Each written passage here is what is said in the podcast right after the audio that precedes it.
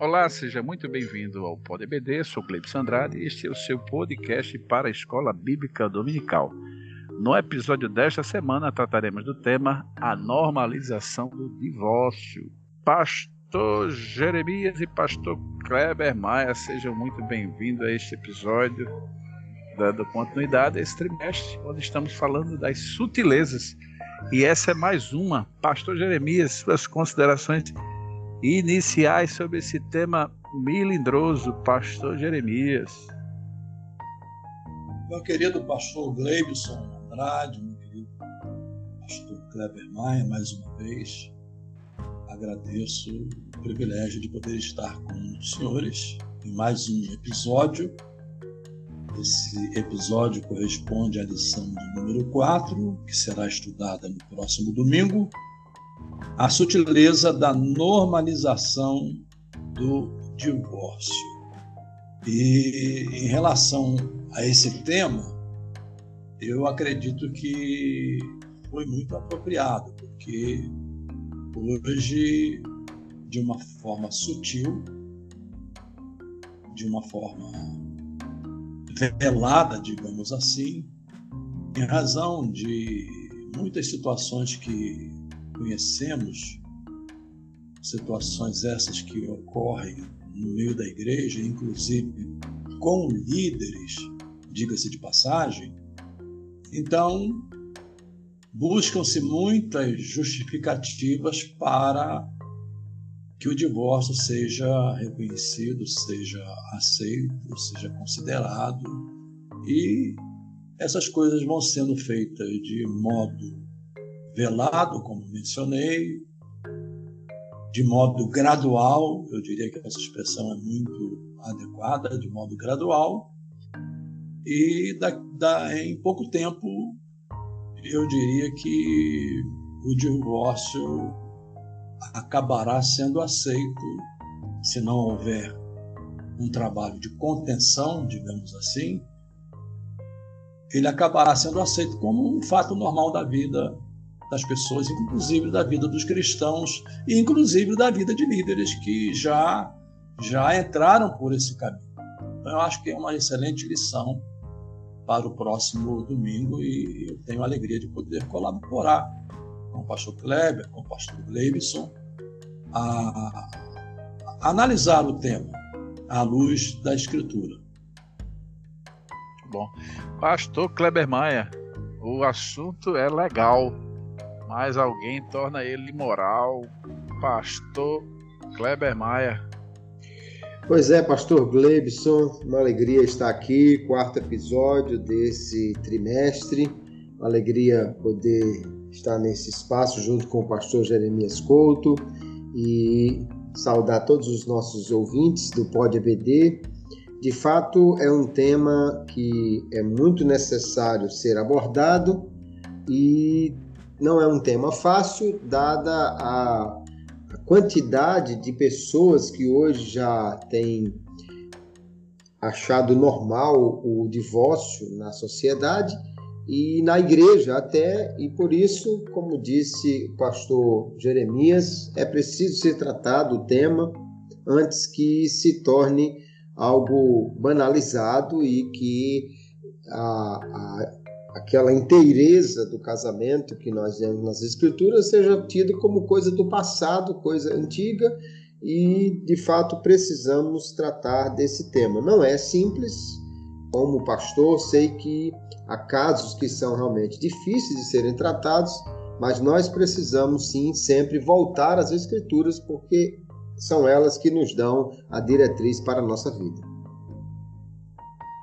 Bom, então vamos nossas três questões, né? Como sempre, as três questões que direcionam o episódio.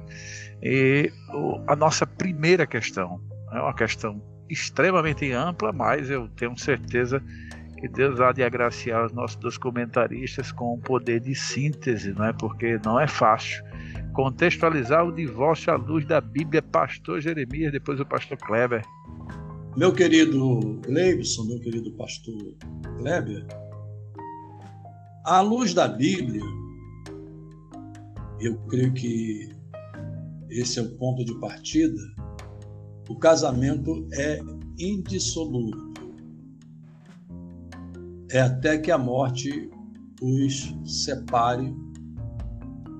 Esse é o ponto inicial, é o ponto de partida, eu diria que é o eixo ao redor do qual temos de tratar o casamento. Ele é indissolúvel à luz da Bíblia, ele é monogâmico, como diz a verdade prática, ele é heterossexual, ou seja, se dá entre macho e fêmea, entre homem e mulher. Então, esse é o ponto do qual nós não podemos abrir mão. Aí entram as questões chamadas questões de exceção. Os doutores da lei questionaram a Cristo em relação ao divórcio e, sem dúvida, isso envolvia as escolas rabínicas. Nós temos aí dois famosos rabinos, Hillel e Shammai. Hillel era mais liberal, enquanto Shammai era mais conservador. E a alegação dos doutores da lei foi essa: se era lícito dado o divórcio por, qualquer motivo, e muito provavelmente interpretando a passagem de Deuteronômio capítulo 24, versos 1 a 4, onde ali tem uma palavra que em várias traduções foi traduzida por indecente, mas sem definir o que é indecente. E a partir da interpretação desse texto, admitindo que o homem poderia separar-se de sua mulher se ela tivesse algum problema que o desagradasse, por exemplo, só para ilustrar de forma bem, bem eh, descontraída, tivesse as orelhas grandes, tivesse o nariz grande, embora os judeus geralmente tenham o nariz grande, tivesse uma verruga no rosto, coisa do gênero do qual ele se desagradasse. Então, a escola liberal de Iléu admitia essa possibilidade. Por qualquer motivo, por coisas que desagradassem ao marido, ou seja, isso se, isso se constituía motivo para que o divórcio fosse concedido. E é exatamente aí que entra Jesus, quando ele reprova e diz que no princípio não foi assim. Só para fazer um resumo rápido, no princípio não foi assim. E que Moisés fez isso por causa da dureza dos corações. Ou seja, as questões sempre passam pelo coração humano. Outro detalhe importante é que Moisés não ordenou, Moisés permitiu, e Jesus também deixa isso muito claro aqui no verso 8 da lição, permitiu, levando em conta as durezas dos corações. E finalmente ele abre aqui aquela cláusula da exceção, no verso 9, quando ele diz: qualquer que repudiar sua mulher, não sendo por causa de relações sexuais ilícitas, ou como está aqui na versão Almeida Revista Corrigida, não sendo por causa de prostituição, ou seja, é uma cláusula de exceção. E quando se fala de exceção, nós estamos falando de uma situação extraordinária. Não estamos falando de uma situação ordinária, não estamos falando de uma situação comum, estamos falando de uma situação extraordinária. E ressalte-se que nós não vivemos pela exceção, nós vivemos pela regra, nós vivemos pela norma. E a norma é essa: ambos se casam para viverem juntos até a morte. Versos 5 e 6. E disse: Portanto, não deixará o homem, isso o Senhor respondendo aos autores da lei. E disse: Portanto, deixará o homem pai e mãe se unirá à sua mulher, e serão dois numa só carne. É uma pergunta que ele faz, pergunta retórica. Assim não são mais dois, mas uma só carne. Portanto, o que Deus uniu, o que Deus ajuntou, não separe o homem.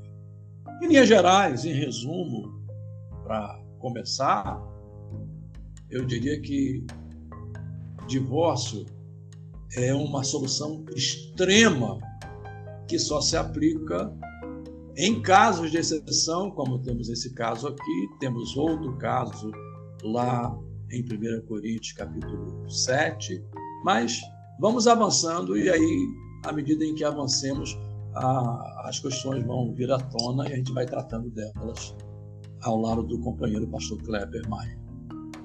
Muito bom. Pastor Kleber, é, eu sei que é bem complicado, e aí o pastor Jeremias já deu uma boa resposta, né? E até fazendo um esforço hercúleo aí para tentar é, fazer uma síntese. Mas a verdade é que a gente tem muitos anos de história entre Moisés, Jesus e os dias modernos, né? Será que dá para a gente fazer, Pastor Kleber, um, uma síntese, né, fazendo essa ligação de Moisés, Jesus, pastor é, Jeremias pontuou muito bem, né, as escolas que influenciaram, mas é muito comum essa dúvida, né, porque tanto tempo em cima desse assunto e gera essa, essa complexidade de entendimento e daí vira de fato uma sutileza, pastor Kleber Maia. Pastor Gleibson, já temos aí uma excelente resposta do pastor Jeremias. Eu quero apenas pensar algumas questões aqui também para contribuir.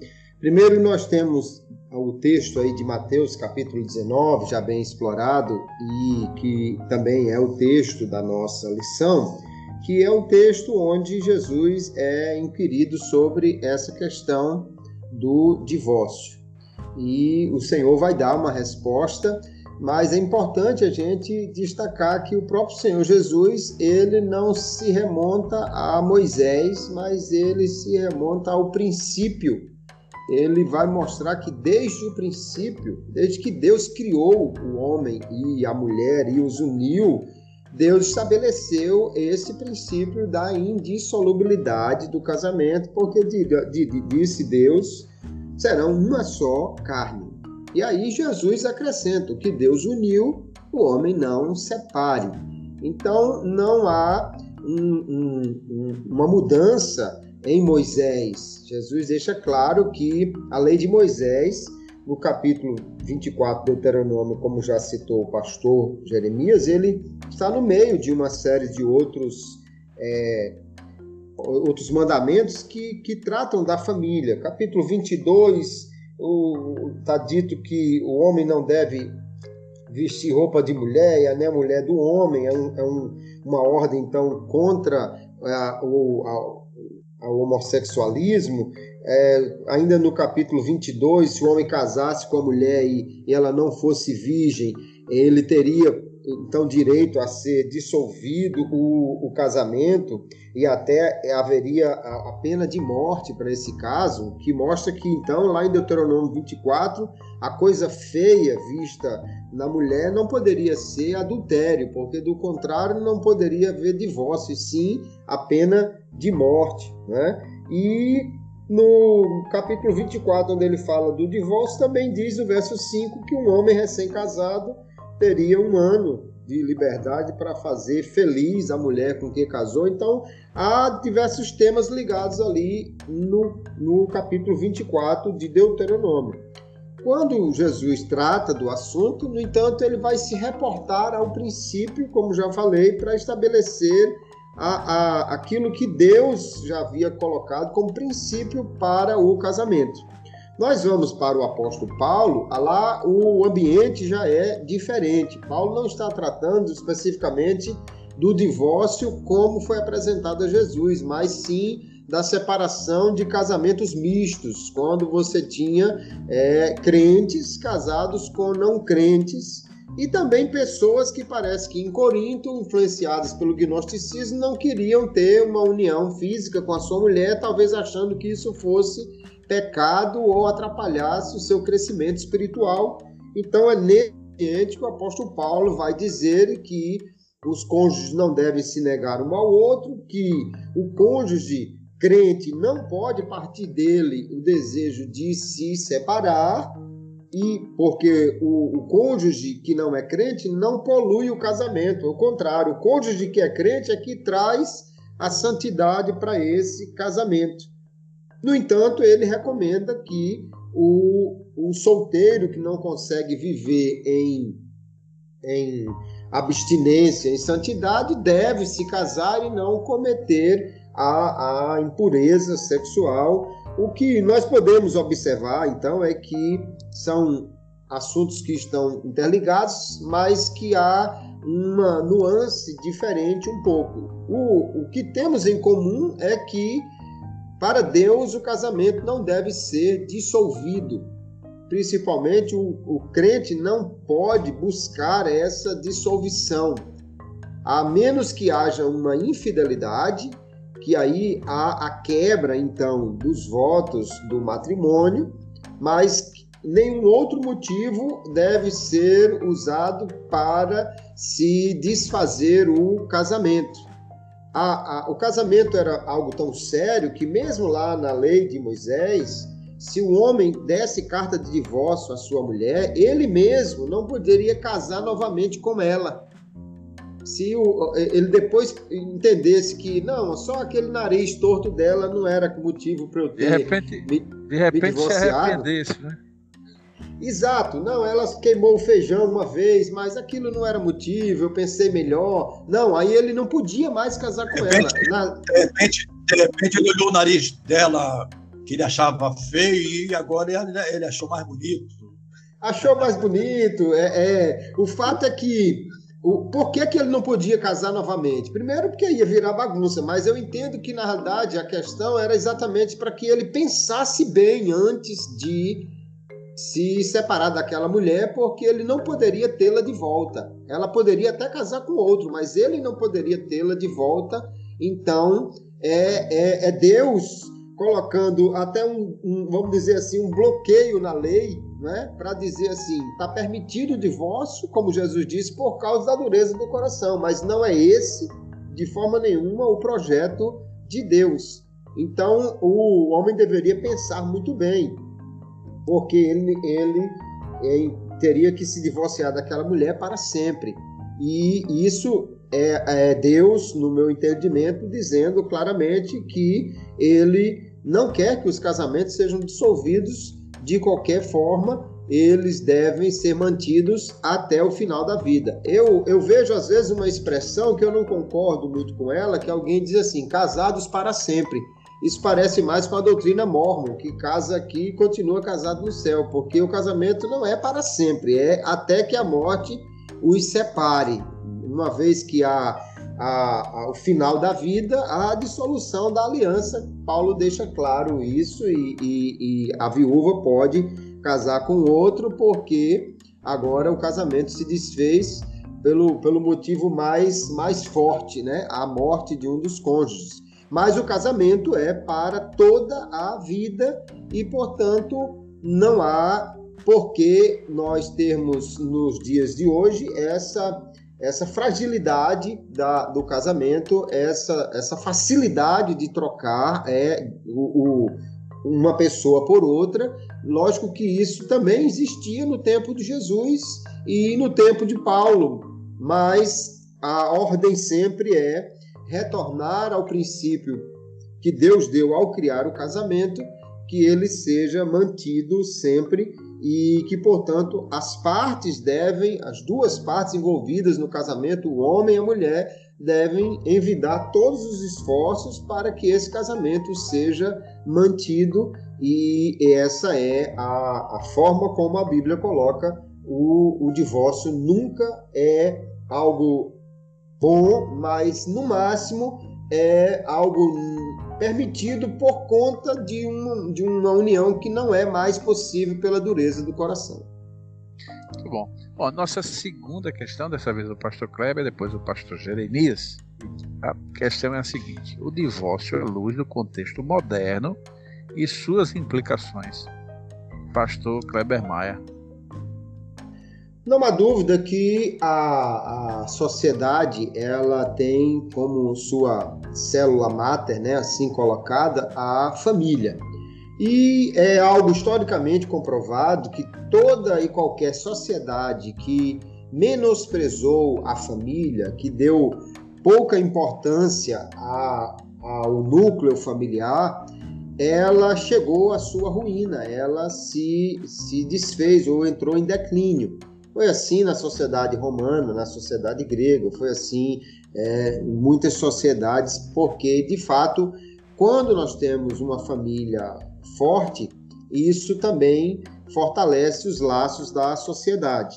Em sociedades como nós temos hoje, onde o casamento é tido como apenas um contrato entre duas partes que pode ser desfeito a qualquer momento por qualquer razão, como qualquer outro contrato, o que nós temos então são famílias enfraquecidas.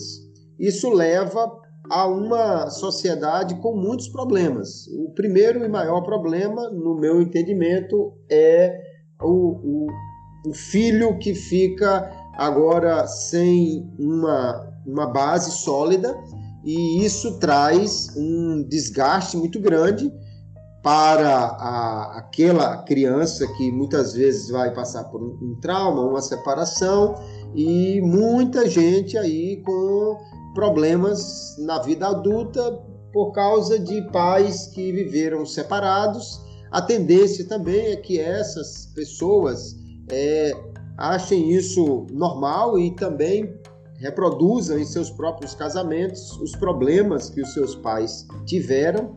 Muitos casamentos desfeitos, isso traz também uma séria implicação para a igreja, uma vez que nós temos recomendações muito claras para o, os líderes, os pastores, devem ser pessoas que tenham famílias sólidas, devem ser pessoas que, que sejam casados com uma só mulher, ainda que haja um entendimento diversificado acerca do significado disso há uma exigência de que haja santidade, de que haja é, uma, uma base sólida para essa pessoa que será o líder da igreja.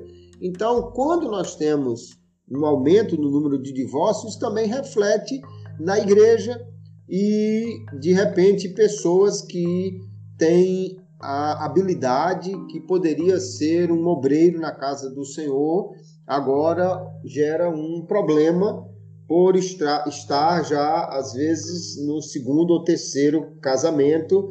Então, verificadas as exigências bíblicas, muitas pessoas já não poderiam estar sendo colocadas em cargos de liderança. Então, o divórcio ele traz uma série de problemas e implicações familiares, sociais e também eclesiais para a igreja. E uma razão acima de tudo é que no, no que Deus nos apresenta, o casamento é visto também como uma união espiritual. Tanto que o apóstolo Paulo vai dizer que aquele que se une a uma, a uma mulher no ato de prostituição faz-se um com ela. É uma questão que o casamento é visto como uma união espiritual. Então, na hora que há a banalização dessa união e a pessoa casa com um e outro e outro, isso obviamente vai trazer implicações para a vida espiritual desta, desta pessoa e então toda sorte de desordem nós, te, nós temos por se descumprir aquilo que é a ordem bíblica. O homem deixa sua família, casa-se com a sua mulher, a mulher com seu marido e vivem em união para ter a sua família, os seus filhos.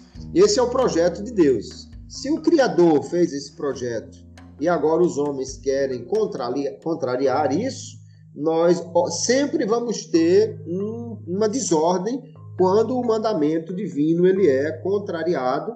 Nos dias do Senhor Jesus já havia essa dificuldade.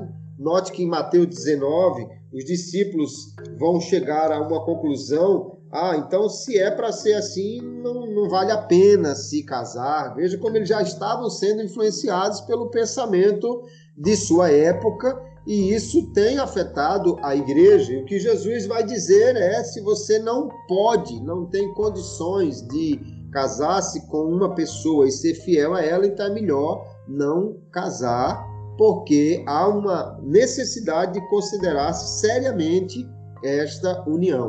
Um dos problemas que eu vejo para as igrejas, e, e aí vamos fazer uma meia-culpa, é que nós investimos pouco na orientação de jovens, em treinamentos para noivos, em um, um, uma orientação antes do casamento, e às vezes as pessoas se casam de uma forma romântica e sem de fato observar o que elas querem da vida e se esse plano está unido com o da outra pessoa com quem vão se casar. Então, às vezes, o rapaz tem uma chamada para para o ministério ou até para missões ou para outra coisa e depois que casa que descobre que a outra pessoa não tem o mesmo chamado alguém é, é muito envolvido na obra de Deus e casa com outro para depois descobrir que ele não quer ter tanto envolvimento na obra. Então, nós precisamos fortalecer essa ideia do casamento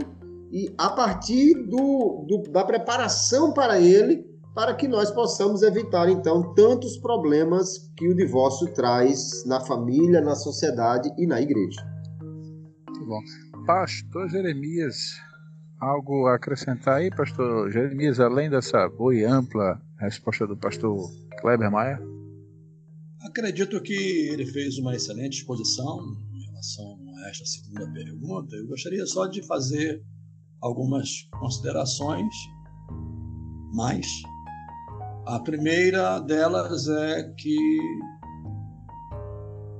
vivemos, como em todas as épocas, no entanto hoje de forma muito mais intensa, uma pressão muito grande da sociedade com o seu modelo, com o seu padrão, onde o número de divórcios aumenta de forma considerável e também, segundo estatísticas, eu não tenho elas em mãos, mas há estatísticas, digamos, bem feitas e genuínas que mostram também que o número de divórcios entre os crentes vem se tornando cada vez maior, vem se intensificando cada vez mais e é óbvio pela pressão que a própria igreja sofre do mundo ao redor, onde essas coisas são normalizadas. É inclusive parte do título aqui da lição, a sutileza da normalização do divórcio. Ou seja, no mundo o divórcio já é normalizado de tal maneira que quando ele foi estabelecido, eu me lembro na época, quem foi o autor da lei foi o senador Nelson Carneiro, era uma vez só, mas hoje você se divorcia quantas vezes você quiser, não existe limite. Então, temos pessoas aí cristãs, já que a lição é para crentes, temos pessoas aí cristãs que já estão no terceiro casamento. E provavelmente alguns já estão no quarto casamento. Não estou aqui para nominá-las, porque essa não é a intenção. Ou seja, há uma, há uma pressão externa do padrão do mundo, e aí vale lembrar aquela palavra de Paulo aos Romanos, capítulo 12: Não vos conformeis com este mundo, mas transformai-vos pela renovação do vosso entendimento.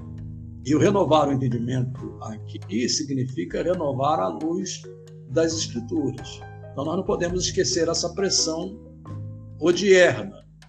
E aí volto ao ponto que tenho repetido em minhas palestras, acredito que no episódio passado, a igreja precisa construir diques, mais do que já tem feito. E, e vale aí a palavra que deu o pastor Kleber sobre a formação dos jovens para o casamento, sobre a realização de cursos para noivos, mostrando a grandeza do casamento, mas também as implicações do casamento em relação às responsabilidades. Paulo, de forma assertiva, no capítulo 7 de 1 Coríntios, ele fala sobre isso. Ele fala sobre as responsabilidades do casamento. Eu até me lembro, deixe-me citar aqui, a, a, título de ilustração, que o pastor Paulo Leivas Macalão, um dos nossos ícones da Assembleia de Deus, quando ele realizava a cerimônia de casamento, ele geralmente dizia para o noivo: Olha, a partir de hoje o seu nome vai mudar. Vamos pensar aqui no nome do Gleibson só para ilustrar. Sim, sim, sim. A partir de hoje, o seu nome, o seu nome vai mudar. Você vai ser chamado a partir de agora de Gleibson, feijão. Gleibson, arroz. Gleibson, dinheiro para pagar a conta. Gleibson, dinheiro para comprar roupa. Em outras palavras, ele usava isso para mostrar as responsabilidades do casamento e às vezes. Interessante, o pastor Jeremias, me permita, já permitindo, e o interessante é que eu não sabia, né? Eu, pelo menos, estou ouvindo pela primeira vez essa, essa questão com o pastor Paulo Leiva, né? E interessante que é eu muito comum. É com... ele, com a irmã, muito séria. bom. Mas o, que dizer. De perto. O que eu quero dizer é que o que é comum é, é essa pergunta é, ou essa afirmação ser feita à noiva, não é? É a partir de hoje seu nome, porque normalmente, né? Hoje não, hoje parece até que as mulheres estão tendo direito, que a coisa evoluiu tanto, de não colocar o nome da família do marido. Me parece que há essa questão mas naquele é, ele a pergunta convencionalmente é feita à mulher, né? O, a indagação de dizer que ela vai ter passar a se chamar com o nome do marido também, e ele já Exato. se dirigia para o homem, não é isso? Exatamente, dirigia para o homem, dizer seu nome vai mudar, né? porque ah, naquela época tradicional a responsabilidade, a responsabilidade e biblicamente também a responsabilidade de prover o lar pertence ao marido. Eu não vou entrar no mérito aqui hoje, por exemplo. Eu entendo que as mulheres trabalham, entendo que elas possam ah, ser essa adjutora também nas questões provisionais. Não vou discutir isso. E também entendo que pode haver harmonia entre o casal nesse sentido. O que não pode haver é o homem se tornar irresponsável, abrir mão daquelas tarefas que lhes são biblicamente inerentes.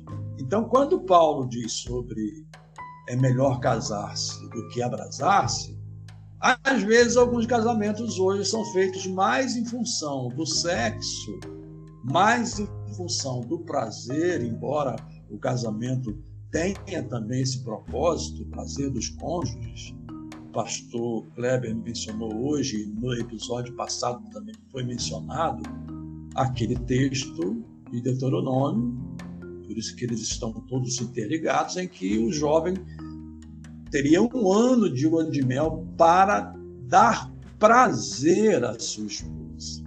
Pastor é Jeremias, olha só, é, e uma coisa interessante, eu estou falando aí, me, meus neurônios aqui, meus poucos neurônios começam a se mexer e assim a raciocinar o seguinte: veja que o texto, né, até chamam a sociedade bíblica de machista, porque de fato o texto me parece que não se permitia, não se consentia, não se nem imaginava que uma mulher viesse a pedir, né, ou repudiar o seu marido. E a gente sabe que Tá lá, né, Moisés falou aos homens que repudiavam por qualquer questão, e até na época de Jesus. Mas hoje a coisa banalizou tanto, e daí é que eu entendo que é uma sutileza, que até mulher está hoje repudiando o marido e pedindo divórcio, não é? Ou seja, a coisa chegou a um ponto tão grave que já não há mais distinção de onde parte a questão, né? Sem dúvida, não há qualquer incerteza em relação ao que o irmão propõe. Hoje as coisas partem tanto de um lado quanto de outro. Nós temos aí um vasto campo que, infelizmente, o tempo não nos permite discorrer, né?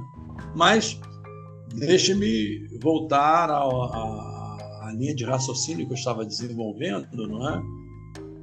Só para complementar. Apesar dessa pressão externa, apesar uh, de hoje poder se divorciar quantas vezes quiser, esse não é o padrão bíblico. E por isso eu concordo com o pastor Kleber quanto à necessidade de a igreja ter curso de formação de noivos, de preparação para o casamento, né, de mostrar a, digamos, a grandeza, a beleza do casamento, mas também a responsabilidade do casamento. Eu concordo plenamente e eu sinto falta disso em muitas igrejas, esse preparo.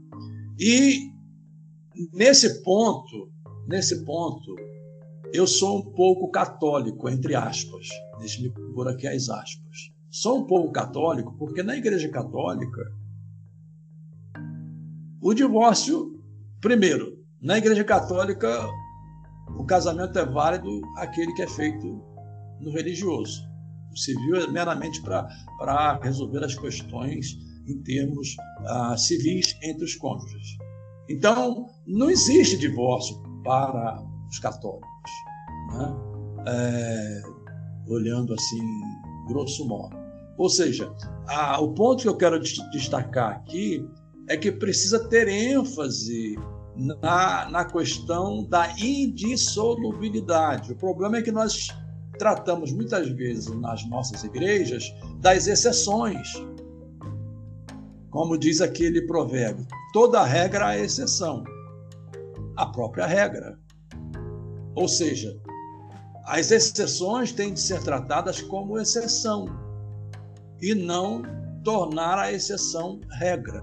E o que parece hoje é que nós estamos tornando a exceção uma regra. E a regra é clara, a regra diz, a regra diz que o que Deus ajuntou não o separe o homem. O casamento é indissolúvel e isso precisa ser tratado com mais assertividade, por exemplo, essa lição de de, deste episódio, que será estudado no próximo domingo, é uma excelente oportunidade, mas não é só ficar na lição de domingo. Aos pastores cabe essa tarefa, aos pastores cabe essa responsabilidade ah, de mostrar a, a importância do casamento e deixe-me reportar ao que o pastor Kleber mencionou sobre o símbolo que o casamento se constitui, não é? Ele é uma coisa real, que simboliza uma outra realidade, que é a união entre Cristo e a igreja. Então, quanto mais o casamento é atacado, quanto mais essa indissolubilidade é, digamos, levada a uma posição extrema de ser meramente uma hipótese e não uma ordenança, quando na verdade essa é a ordenança. As exceções não são ordenanças. As exceções é para situações extremas, como já mencionado aqui no texto, como essa de Corinto, que eu mencionei, o pastor Kleber mencionou também, e eu faço uma ressalva aqui, a de Corinto, a ressalva não é que o crente deva separar-se do não crente. Ao contrário, a ressalva é que se o, se o não crente não quiser continuar a conviver com o crente por decisão própria, então o crente ou a crente estaria desimpedido ou desimpedida de continuar com os vínculos ou continuar carregando essa carga. Então, às vezes, a gente pensa que ali está se dando uma, a chance à mulher crente ou ao homem crente de separar-se do cônjuge não crente. Não é isso que o texto diz. O texto diz em relação ao não crente que queira se separar. Ou seja, nesse caso, o homem ou a mulher estariam desimpedidos. Por isso eu concluo dizendo: a nossa ênfase é no ensino da indissolubilidade, porque daqui a pouco é a exceção que vai se tornar a regra. Né? É, é a normalização, como diz aqui o autor, o pastor José Gonçalves, no seu título, A Sutileza da Normalização do Divórcio. Vai se tornar uma coisa normal na igreja, se separa, ou usar aquela expressão casa, separa, casa, separa, casa, separa, não deu certo, casa, é, separa de novo. E aí eu, eu quero, só para concluir esse raciocínio, citar aquele juramento que se faz no casamento. Eu acho que todos vocês fizeram. Eu fiz. Né? De estar ao lado da minha esposa na alegria, na tristeza, na fartura, ou quando a situação estiver em, em fragilidade, eh, na doença, na saúde. Fizemos esse juramento.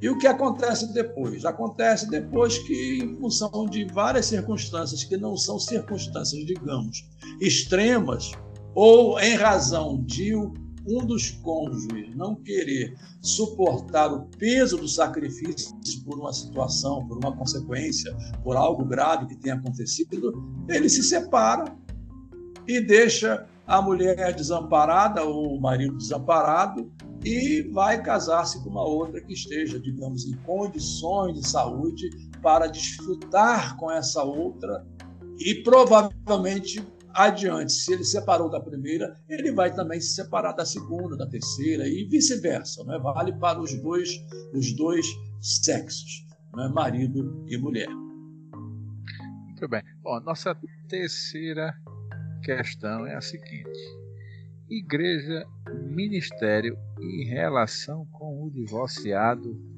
ou com os divorciados no seio da igreja. Pastor Kleber Maia. Essa, essa é uma questão que se reveste de uma dificuldade muito grande, exatamente porque, como já referiu-se o pastor Jeremias, há uma pressão da sociedade para que a igreja se adapte a aquilo que ela aceita como normal. Quando nós olhamos para a, as recomendações que o apóstolo Paulo, e ele é quem vai tratar desse assunto nas Escrituras, sobre o que se exige dos, dos obreiros, especialmente dos líderes, chame de bispo, de pastor, de, de presbítero, mas são os líderes da igreja ele diz que eles devem ser marido de uma só mulher, tanto escrevendo a Timóteo quanto a Tito, deve ser alguém irrepreensível, deve ser alguém que tenha uma casa, uma família que seja bem governada. Inclusive, ele diz que o governo da casa seria então um, um a demonstração de aptidão desse líder para que ele pudesse governar a igreja.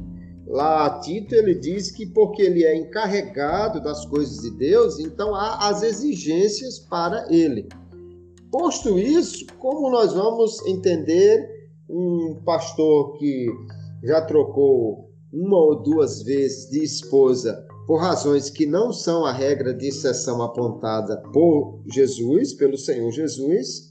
Então, como se classificar esse homem como irrepreensível, como alguém que governa bem a sua casa, como alguém que é fiel para estar à frente da casa do Senhor, se naquilo que a Bíblia diz que ele deve ser medido, que é a questão familiar, ele falhou terrivelmente. Então, não há como você pensar nisso. Mas, infelizmente, há uma pressão muito grande para que haja uma abertura maior nesse aspecto. O que eu entendo é que não se pode abrir mão de forma alguma das recomendações bíblicas. O que há de ser observado apenas é se aconteceu algum tipo de problema desse antes que ele fosse crente, ou depois que ele realmente está na igreja, porque às vezes é, nós temos situações que se coloca assim, não, E se ele falhou nisso, então jamais ele pode ser um obreiro. Mas às vezes isso aconteceu antes dele conhecer a Jesus. E antes de conhecer Jesus, teve gente que foi assassino, traficante. Depois que ele aceitou Jesus, ninguém considerou que esse seu passado fosse um impedimento para ele ser até um obreiro, porque entende que agora ele vive uma nova vida. Então, os, as falhas em, outros, em outras áreas, como a familiar, também tem que ser consideradas agora coisa do passado de que nem conhecia Jesus. Agora, se ele já sendo crente, já sendo um servo de Deus, já sendo até mesmo obreiro, quem sabe até um pastor, ele resolveu para a família ou para a vida familiar do obreiro, então, de fato, eu entendo que não dá mais para considerar essa pessoa como um, um servo de Deus fiel, confiável para o ministério. Então, há exigências que são para os membros e há exigências maiores que são para o ministério. Quem quiser candidatar-se ao ministério tem que entender isso e que, portanto, ele precisa zelar por sua casa, por sua família e caso ele tenha falhado nesse aspecto, ele pode seguir a sua vida, arrepender-se, mas já a questão ministerial fica seriamente comprometida no que eu posso ver à luz das escrituras e entendo então que se a igreja não tiver, como o, o pastor Jeremias já falou, um, uns pontos de, de impedimento para que certas coisas aconteçam, então chegará o dia que qualquer um pode ser um líder, independentemente da sua vida é, desregrada que tenha, e isso não pode ser admitido porque a igreja do Senhor, ela é santa e ela precisa ser conduzida por um padrão que ela mesma, é, a própria escritura estabelece e que não é tão simples, mas que é preciso muito cuidado realmente nessa área. Pastor Jeremias, pode acrescentar aí, Pastor Jeremias. É, eu começo aí por essa última parte do Pastor Kleber, quando ele menciona o fato das pessoas que se convertem nessas condições. Esse é um aspecto que não entra, digamos, na equação, por uma razão muito simples. Já veio já, com a nova situação, digamos assim, do casamento consolidada, sem conhecer, inclusive, até a própria escritura, o próprio ensino da escritura a respeito do tema. Então, essa questão, a meu ver, não entra na equação, e eu concordo com o pastor Kleber. Na verdade, nós estamos aqui concordando praticamente com tudo, sem nenhuma distorção. Agora, em relação à igreja, eu costumo dizer o seguinte: geralmente nas cerimônias de ordenação de ministros, tomamos aquele texto de 1 Coríntios, 1 Timóteo, aliás, capítulo 3, que trata tanto das qualificações do bispo, que é equivalente a presbítero e equivalente a pastor, e também dos diáconos, e se faz aquela leitura assim de maneira formal, com breves comentários, e já se entra na cerimônia em si, e não se percebe a, o nível de exigência que ali se impõe para os líderes. Isso envolve a todos nós, em todas as áreas, inclusive a área do casamento. Marido de uma,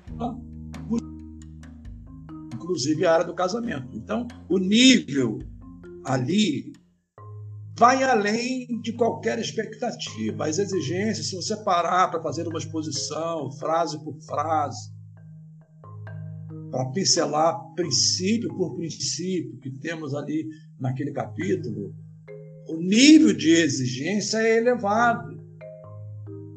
E o nosso grande desafio é que esse nível está sendo rebaixado hoje em muitos aspectos.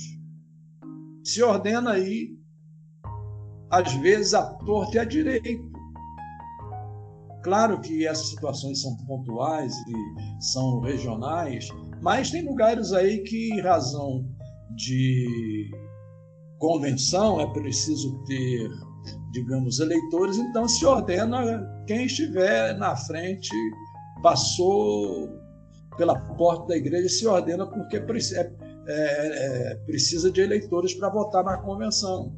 E aí nós estamos vendo como é que está a qualidade, com todo respeito, né, com toda educação, né, sem nenhum sentido agressivo, mas estamos vendo aí como é que está a qualidade é, de muitos dos nossos líderes.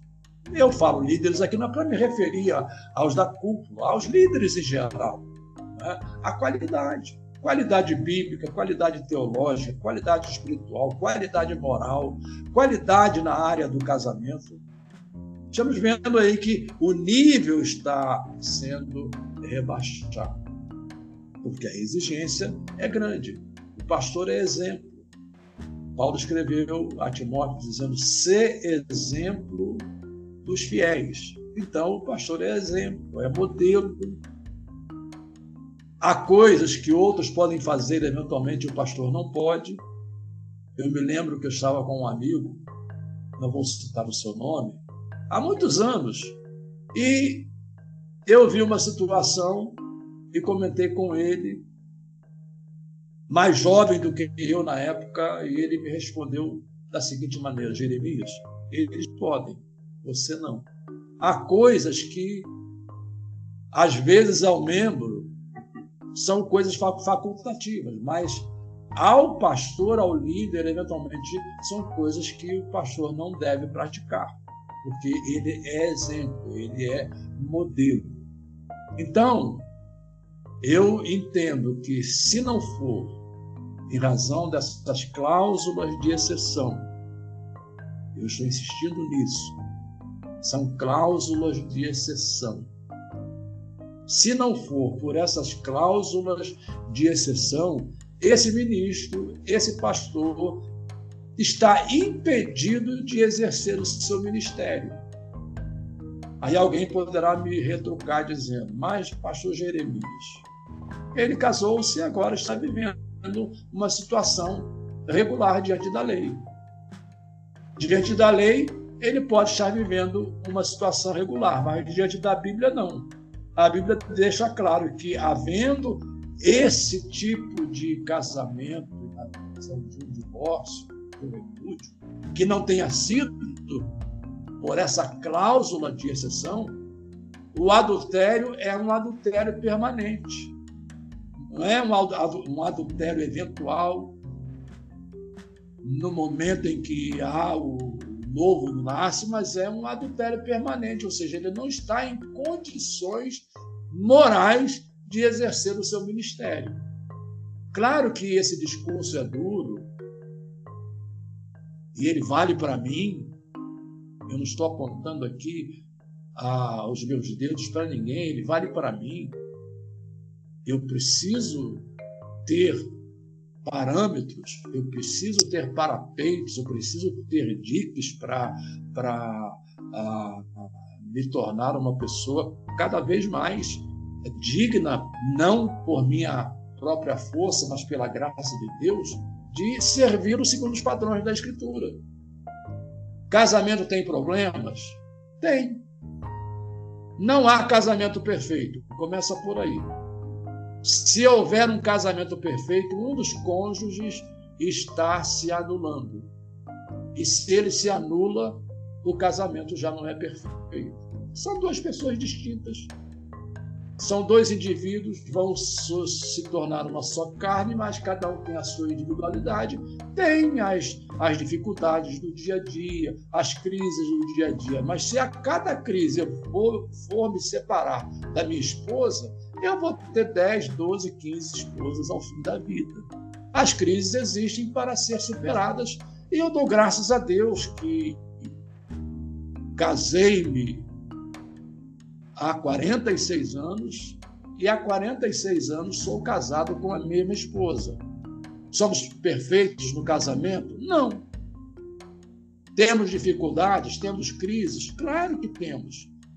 Não vou aqui tentar passar uma de piedoso, passar uma de santo, uma de, de usando aquele purismo falso de dizer que o nosso casamento é perfeito. Não, não é. Nós temos crises, temos dificuldades, temos que alinhar as nossas opiniões, os nossos desejos. Né? Ainda mais eu, como pastor, ainda mais eu, como ministro, como alguém que, que é ministro da palavra. Então, nós temos que alinhar, ajustar. Isso é um processo.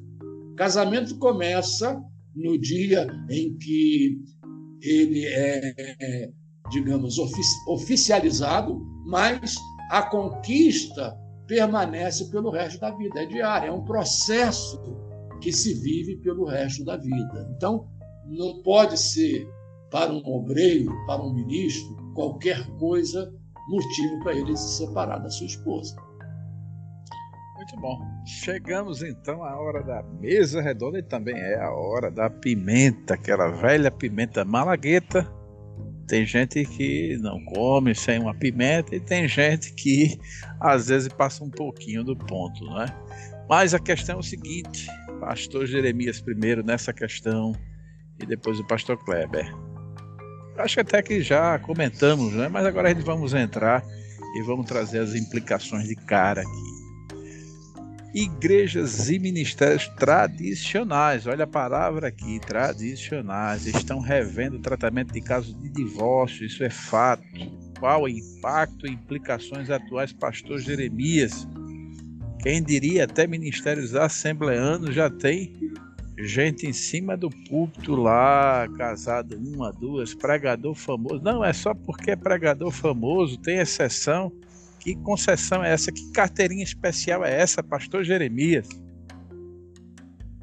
Meu amigo reverendo Gleibson, reverendo Kleber Maia, eu creio que durante toda a nossa exposição, nós praticamente é, tocamos nessa questão. Nós não podemos abrir brecha. Não importa qual ministério tenha feito isso, tenha alargado, digamos, as portas. Não importa. Eu aqui não estou tratando especificamente desse ou daquele ministério, estou tratando em tese. Então, a partir do momento em que, em que isso é bíblico, quando você remove os, os fundamentos, qual é a lógica? A casa vai cair. Remover os fundamentos, a casa cai, não tem outra forma. Ou construiu a casa sobre a areia, o próprio Senhor usa essas duas figuras, não é? A figura da rocha, a figura da areia para a construção que se faz. Claro que ali no outro sentido, mas vale como conceito. Então, se os fundamentos mudam e nesse ponto, quando as igrejas ou convenções, ah, digamos, flexibilizam, essas igrejas estão dando margem para que ocorra exatamente isso que é o tema da lição. E nessa lição, eu diria que o pastor José Gonçalves foi muito feliz na escolha do tema. A sutileza da normalização do divórcio, ou seja, a coisa se torna normalizada aceita e os casos não são tratados, como se costuma dizer, caso a caso.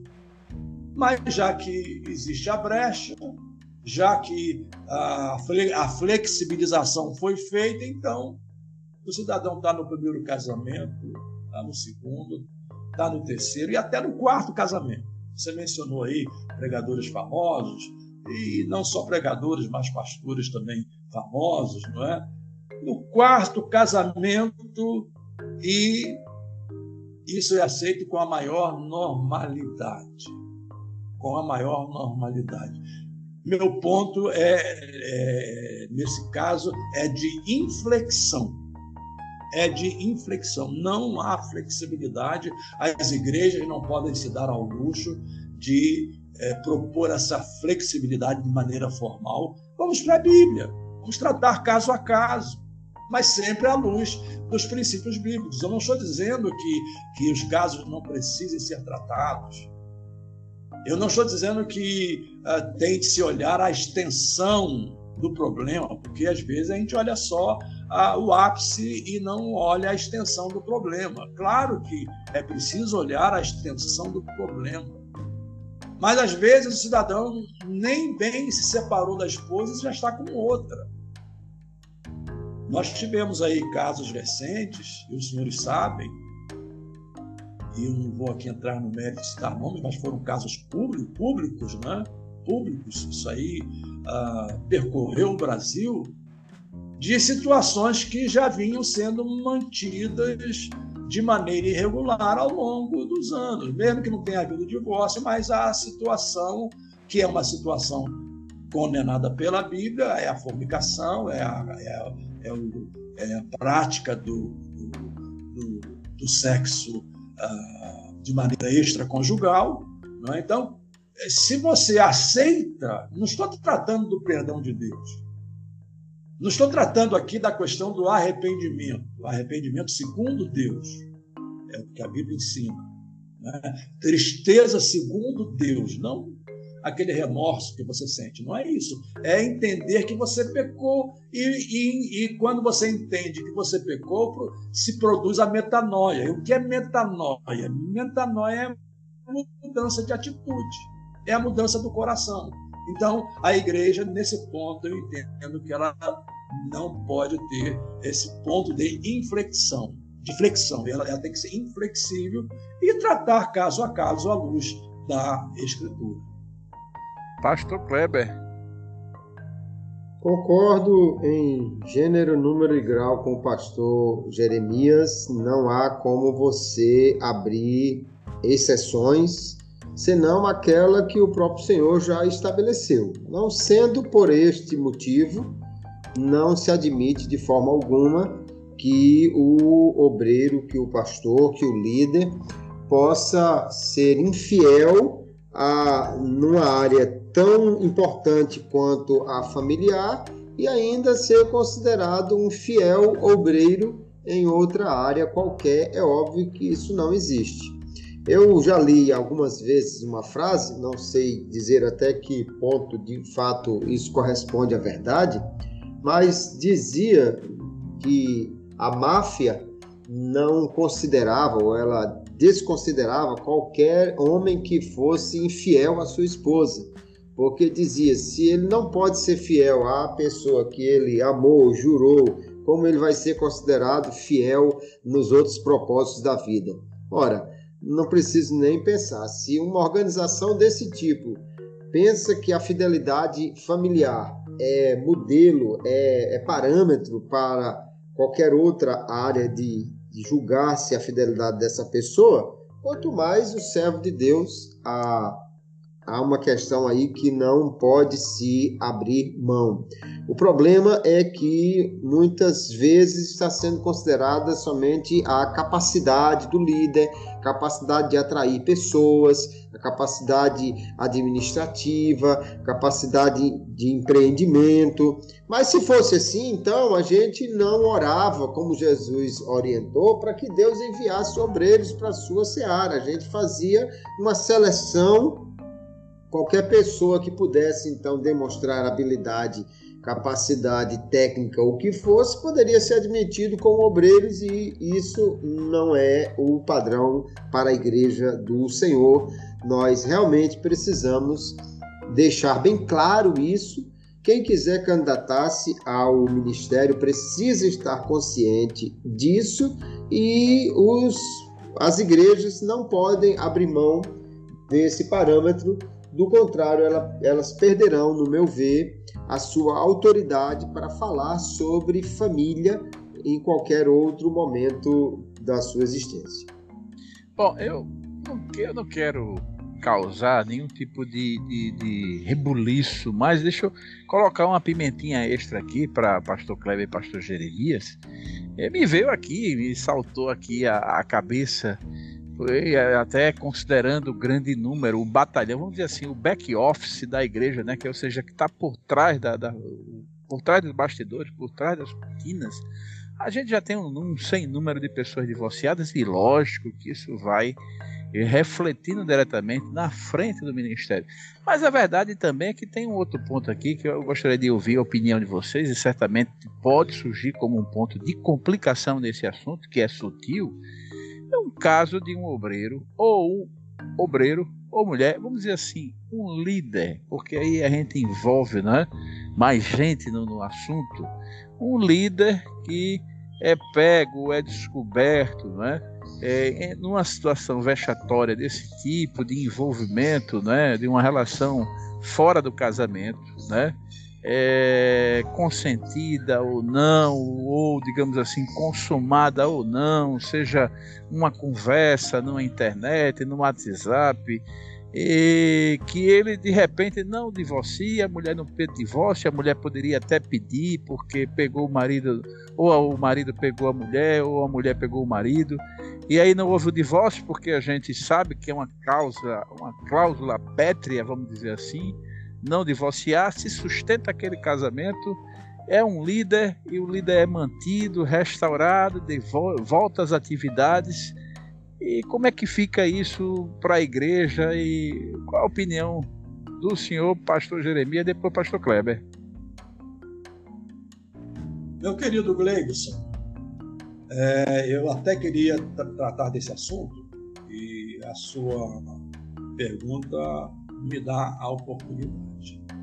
Como líderes, nós precisamos também exercer o papel restaurador ou seja, nós temos de fazer o possível de levar os cônjuges a se reconciliarem de tal modo que o divórcio não seja essa solução amarga, esse remédio amargo. Esse ponto nós acabamos não tocando nele durante o desenvolvimento do episódio, mas eu creio que é um ponto que não pode ficar à parte. Ou seja, o papel do pastor na condução dessas situações na igreja, até dos líderes, é no sentido de promover o perdão entre os cônjuges, mesmo no caso, deixe-me pontuar, mesmo no caso das cláusulas de exceção, ou seja, a cláusula de exceção não pode ser um motivo alegado para não se lutar em favor do perdão, em favor da restauração. E em havendo a restauração, se a questão foi, digamos, particular, não foi pública, e aí cada caso é um caso, nem sempre precisa ser trazida à consideração da igreja. Mas deixe-me ressalvar, cada caso é um caso. Eu não posso aqui generalizar. Eu já enfrentei duas situações Aliás, uma situação, meu pai enfrentou outra, e em ambas as situações, a, o paciente, a, a pessoa era paciente terminal. E quando meu pai foi visitá-lo, eu enfrentei uma outra parecida, então só vou contar a história do meu pai. Foi visitá-lo, houve uma confissão. Já naquele momento houve o perdão de Deus, houve a restauração. Meu pai ali orou por aquele irmão, por aquele obreiro. E o assunto nem foi trazido à igreja. Meu pai me contou essa história. Eu nem sei quem é, quem era esse obreiro. Logo depois, duas semanas depois, esse obreiro faleceu. Mas a, questão foi, foi tratada no campo espiritual. Agora, aquelas questões que se tornam públicas, mesmo que haja arrependimento, é preciso que haja disciplina. A disciplina é bíblica. Você pode ler sobre a disciplina, não há tempo aqui para discorrer sobre ela, lá no capítulo 19 de Mateus, quando, por exemplo, a gente usa aquele verso ali, onde estiverem dois ou três reunidos em meu nome, aí estarei no meio deles. A gente toma esse verso isolado, quando na verdade o Senhor ali está tratando da disciplina na igreja né, que o testemunho de duas ou três pessoas é um testemunho válido para que se aplique a disciplina. Né? É, temos aquele episódio lá do capítulo 5 de 1 Coríntios, on, capítulo de 5 de 1 Coríntios, não é? Também não vou citar aqui para não, não delimitar, mas deixe-me me citar um caso histórico acho que fica mais fácil. O caso do Jim Swaggart. Eu era um fã do Jim Swaggart e ainda hoje eu tenho uma apreciação muito grande pelo seu ministério, pelo que ele faz. Ele já está com seus oitenta e tantos anos e servindo a Deus. Mas quando houve aquele problema com ele, que se tornou público, inclusive saiu aí nas páginas dos principais jornais, qual foi a decisão que a Assembleia de Deus americana tomou? A decisão da disciplina, a decisão de afastá-lo dos púlpitos por dois anos e também constituiu uma comissão de mentoreio para acompanhá-lo durante esses anos, a quem ele deveria prestar contas, e essa comissão também deveria servir como esse ponto de apoio, esse ponto de suporte para o ministério de Jim Swaggart. Enquanto isso, o filho dele ficaria à frente da igreja, porque ele tinha uma igreja, tem uma igreja lá no estado da Lusiânia, é? ele tem uma igreja, e o filho dele continua, continua, continuaria à frente da igreja. Só que Jimmy Swaggart, por decisão própria, ele preferiu não se submeter a essa disciplina e se tornou independente. Então, então hoje ele não é um pastor com vínculo assembleiano não tem vínculo com a Assembleia de Deus, é um pastor independente, porque ele não quis se submeter a essa disciplina que a Assembleia de Deus americana impôs sobre ele. Ou seja, usando esse exemplo, porque é um exemplo já historicamente distante, não está tão próximo de nós, esse exemplo me dá, ah, digamos, um, um certo direcionamento sobre como agir em relação a esses casos. A ausência de, de disciplina não significa ausência de perdão. A, a, a, disciplina não significa ausência de perdão. A disciplina não significa que a pessoa não, não tenha sido restaurada diante de Deus se ela arrependeu-se, se ela se houve a metanoia. Agora, a disciplina é para exemplo e também para que as pessoas percebam a gravidade do pecado. A gravidade do pecado. Então, a disciplina é necessária e eu acredito que uma pessoa ser perdoada e continuar à frente da igreja, continuar pregando, sem passar por um processo disciplinar, eu acredito que não seja um bom caminho. É, pastor Kleber Maia, é de bom tom, pastor. Eu também é, ouvia muito, eu era criança, na realidade, eu criança já ouvia o pastor Jimmy Suega e eu acredito que isso ocorreu mais ou menos na minha adolescência, a queda dele. E aquele o ministério evangelístico dele, televisivo, realmente ocupou o mundo todo. E o pastor Jeremias falando isso, pastor Kleber colocado no seu colo, é, é, lógico que o olhar misericordioso de Deus e até o nosso, que devemos ser misericordiosos, porque algo semelhante pode acontecer naturalmente com todos nós, sem exceção, que ninguém é melhor do que outro. Mas a verdade é que eu, particularmente, ao olhar, e acredito que qualquer ser humano comum pode, possa passar por isso, ao olhar para o Jimmy Swagger, eu não consigo mais é, depositar toda aquela aquela confiança que eu tinha, isso obviamente naquele meu estado infantil, né, ou adolescente, né. É, é, é possível também que, que, que a gente possa entender que no olhar de Deus o homem possa ser reconduzido para o mesmo lugar e que, e que é, as coisas normalizem e fique tudo normal no olhar de Deus e na, na, perspectiva humana também, Pastor Kleber, se eu não estou complicando, pelo menos dificultando, eu não estou.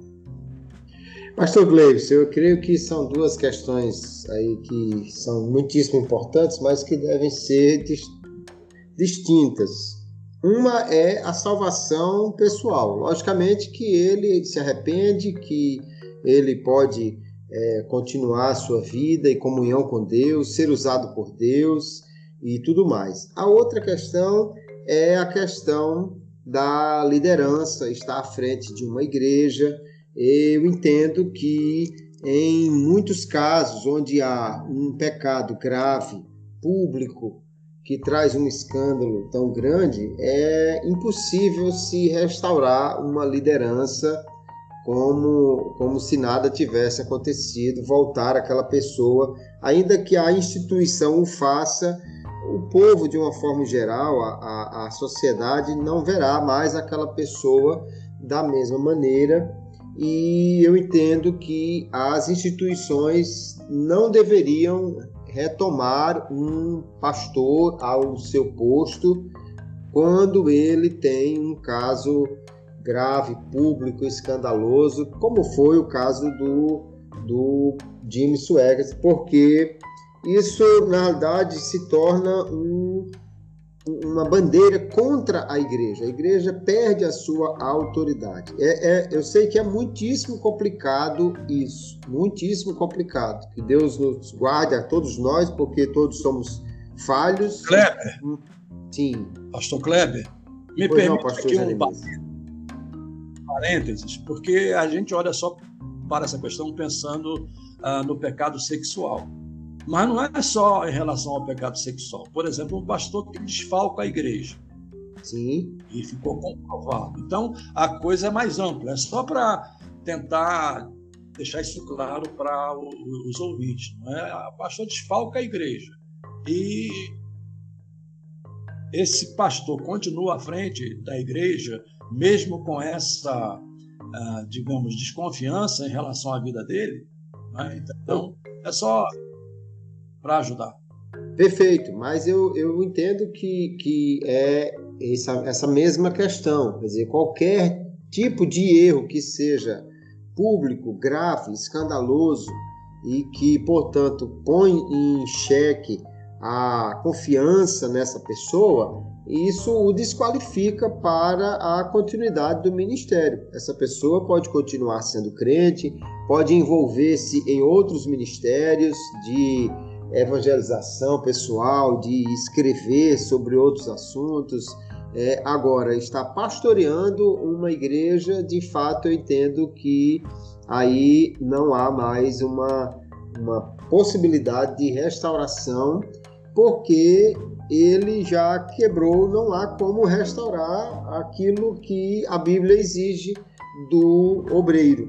Irrepreensível, marido de uma só mulher, alguém confiável. E, então é preciso realmente que essas coisas sejam bem colocadas para que a, aquele que quer ser um, um obreiro tenha muito mais cuidado, porque se essas coisas forem flexibilizadas, então alguém releva. Ah, não, se eu passar por isso, mas eu vou ficar só um ano ou dois de fora, depois eu volto e a vida continua e tal. Então parece que o pecado se torna algo aceitável e é por isso que eu entendo que a igreja não pode abrir mão do que realmente a palavra exige dos obreiros. Muito bom, chegamos ao final. Infelizmente, a gente não pode aqui fazer uma maratona de mais de uma hora e a gente tem zelado por isso. Eu peço ao pastor Jeremias suas considerações finais, pastor Jeremias. Eu agradeço mais uma vez o privilégio de estar aqui com vocês. Tem sido muito bom para mim, um aprendizado. Vindo dos senhores, pastor Kleber, pastor Leibson. E nada a acrescentar eu acho que o assunto foi muito bem exposto, não diria, não diria esgotado, porque é um tema que dá para se falar sobre ele um dia todo, se, se estava na escola bíblica e reuniões ah, análogas, né? mas ah, se tratou, acho que de todos os ângulos, né? de maneira que os professores terão aí um bom material, além da própria revista, do próprio comentário do pastor José Gonçalves, ah, com esse episódio, os professores terão aí um, um excelente material é, para o próximo domingo, né? para tratar do tema a sutileza da normalização do divórcio. Muito obrigado mais uma vez.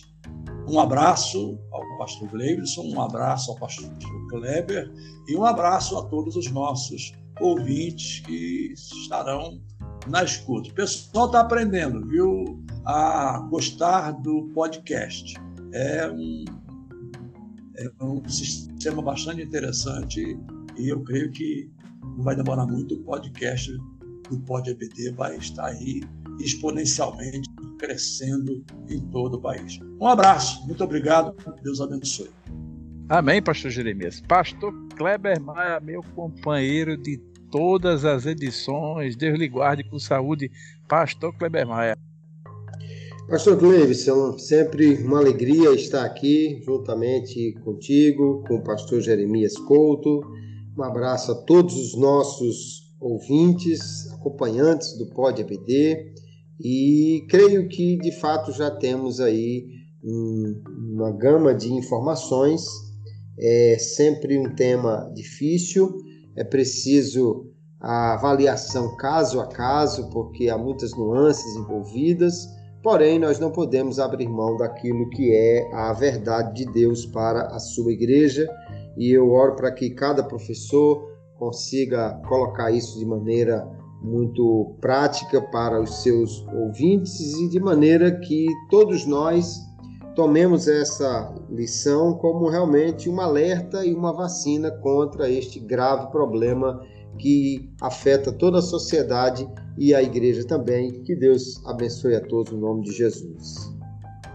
Bom, eu quero agradecer de coração a cada ouvinte do Poder BD e, obviamente, preciosamente aos pastores é, Jeremias do Couto, esse veterano cheio de experiência e de aprendizado para gente, e ao pastor Kleber Maia, meu contemporâneo de idade, mas com a mala muito mais pesada do que a minha para carregar, haja vista suas obrigações hoje, atualmente pastorais. Que Deus continue abençoando tanto ao pastor Jeremias, dando saúde, graça e misericórdia da parte do Senhor, lhe acrescentando dias e ao pastor Kleber e a cada ouvinte do Pod EBD, Deus continue lhe abençoando. Eu quero me despedir dos dois e de cada ouvinte com a tradicional e boa a paz do Senhor. A paz do Senhor. A paz do Senhor.